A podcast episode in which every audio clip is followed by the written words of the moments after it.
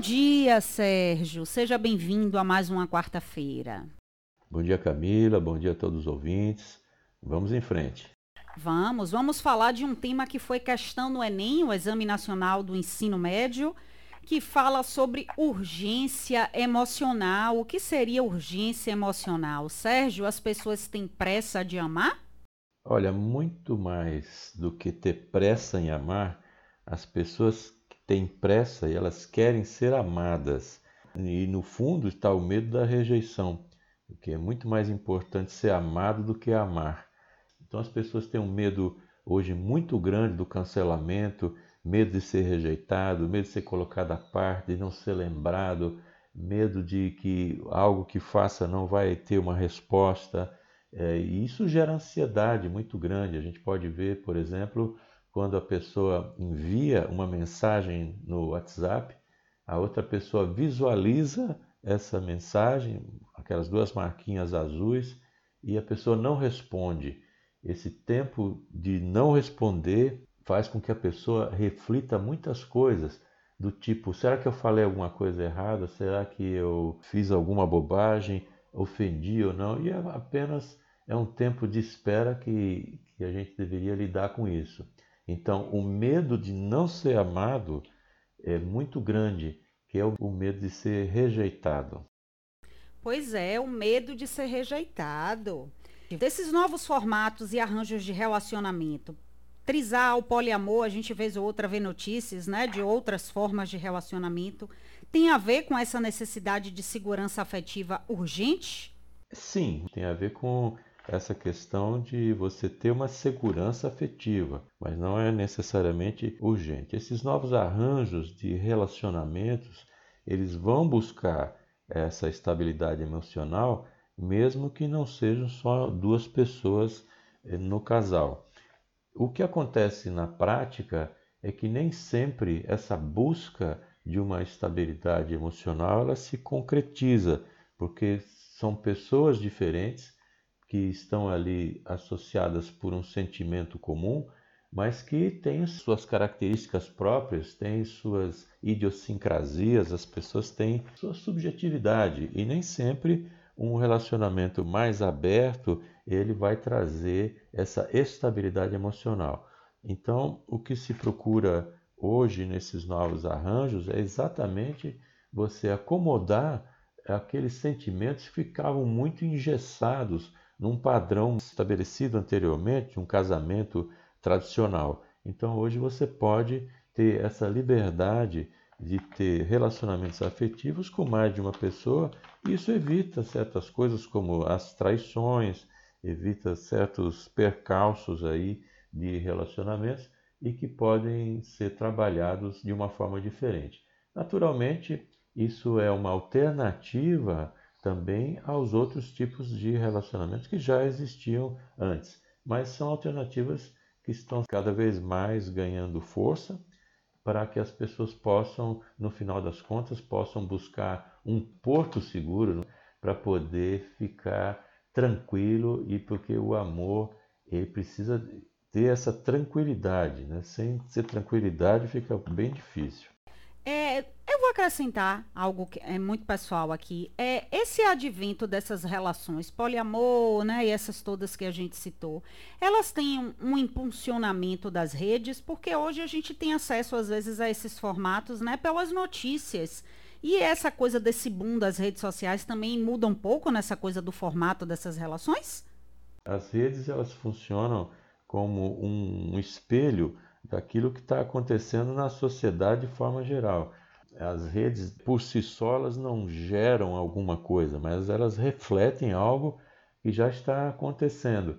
Eu acredito sim que as pessoas através da rede elas podem visualizar e vislumbrar oportunidades e coisas que estão acontecendo em outros lugares do mundo e que ela talvez não tivesse conhecimento. E a partir daí ela pode se adaptar, ou seja, o que está acontecendo com alguém em algum lugar serve como referência para outra pessoa que às vezes nem tinha pensado naquilo, mas que a pessoa diga: Olha, eu estou vendo que funciona assim, tá? Por que não testar isso? É, informações importantes trazidas por quem entende, né? E aí a gente fica, enfim, no meio de tudo isso, tentando né, buscar esse amparo e Sérgio Manzioni traz para a gente essas informações. Ainda existem pessoas que se relacionam através de carta de amor, como antigamente? Eu acho que tem sim. Deve ser pouquíssimas pessoas.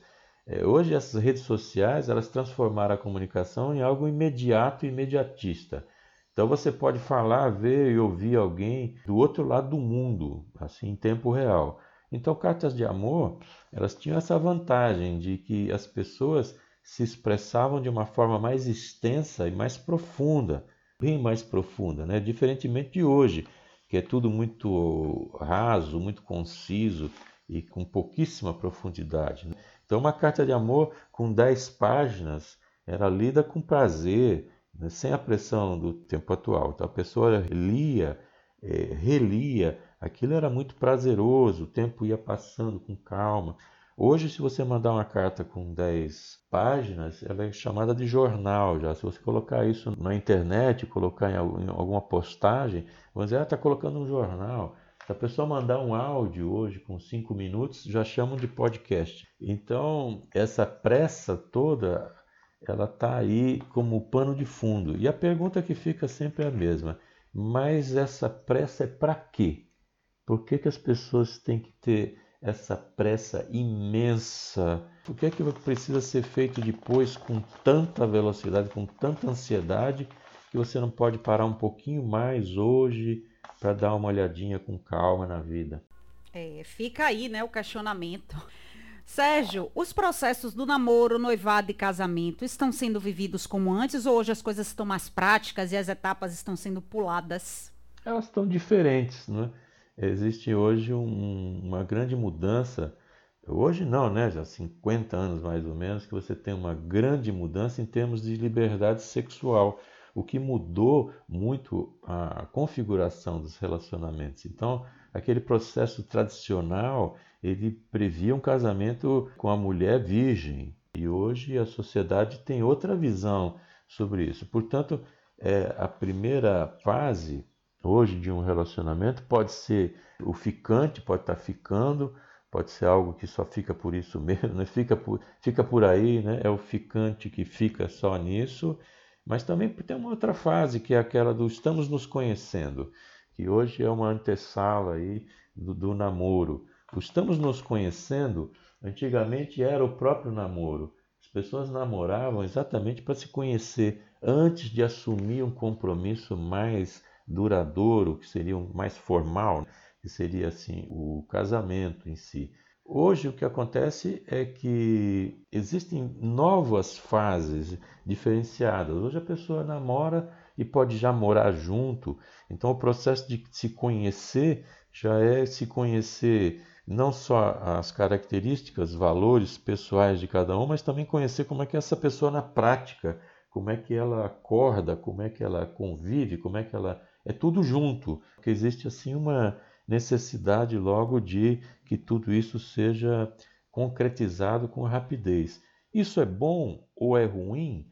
Eu acho que é um pouco cedo para a gente ter essa conclusão, porque a gente está no meio dessa transformação grande da sociedade. A gente vai ter uma resposta mais concreta sobre isso daqui 30, 40, 50 anos, em que a gente pode analisar e dizer, olha, os novos arranjos familiares, as novas maneiras de se relacionar, as etapas de um relacionamento foram alteradas e hoje a gente vive isso, aquilo. Eu, eu acredito que a gente está numa fase de transição em que a gente sai de um modelo de casamento tradicional e está buscando novos modelos onde as pessoas podem se encaixar, porque afinal as pessoas são diferentes, então é, é natural que haja diferentes modelos de relacionamento. É, e aí a gente vai se reinventando, o importante é ser feliz, né? Exatamente. Essa instantaneidade é medo de morrer antes que tudo aconteça como era antes, pulando de ficar para morar juntos? Olha, eu não vejo relação direta aí com o medo da morte, não. Eu vejo com essa ansiedade, essa necessidade de ser amado, como a gente falou antes. Então, é buscar essa segurança emocional de poder pertencer a, a um grupo, pertencer a um relacionamento. é o medo de ser deletado, porque as relações, como já dizia o Bauman, esse amor líquido, hoje não temos mais amizades, mas temos conexões. Então, da mesma forma que você tem 5 mil amigos no Facebook, ou sei lá quantos milhões de seguidores no Instagram, você deleta todo mundo em rápidos movimentos de dedo, você eliminou suas amizades, que na verdade são conexões. Então as pessoas têm trazido para a vida real aquilo que são conexões no mundo virtual. Você pode de fato ter conexões no mundo virtual, nas redes, mas na vida pessoal, na vida real, você precisa ter relacionamentos sólidos e não líquidos, não que se esfarelam. Você precisa ter amizades sólidas. E isso que é importante. Então, é, respondendo aí o questionamento, eu não vejo que essa instantaneidade é o medo de morrer antes que tudo aconteça, não. Eu acho que é uma necessidade imensa de buscar segurança emocional. E isso acaba gerando ansiedade. Por que escolhemos tanto um novo amor e não espera tudo acontecer de maneira natural, Sérgio? É porque a gente não quer sofrer com uma escolha ruim. Então aí acontece um paradoxo interessante, porque a pessoa ela sofre por escolher porque tem medo de sofrer pela escolha e aí acaba ficando no meio do caminho. Pode surgir esse sofrimento por não achar a pessoa ideal. Então acaba procurando demais porque tem medo que nunca está certo. E é o que acontece em, em paralelo.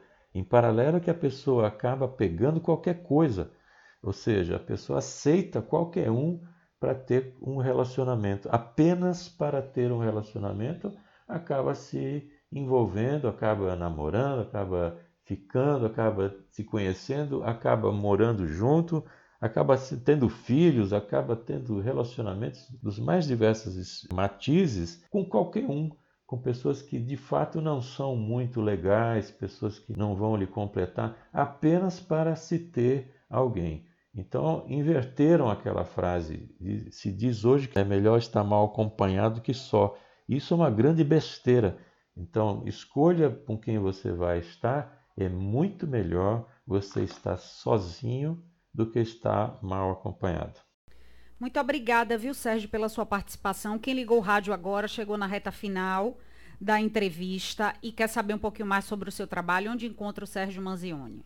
Sérgio Manzioni pode encontrar no site sergiomanzioni.com.br. Manzioni é M-A-N-Z-O-N-E. Também pode achar no Instagram, psicomanzioni. Só colocar meu nome no Google, Sérgio Manzioni, que você me acha.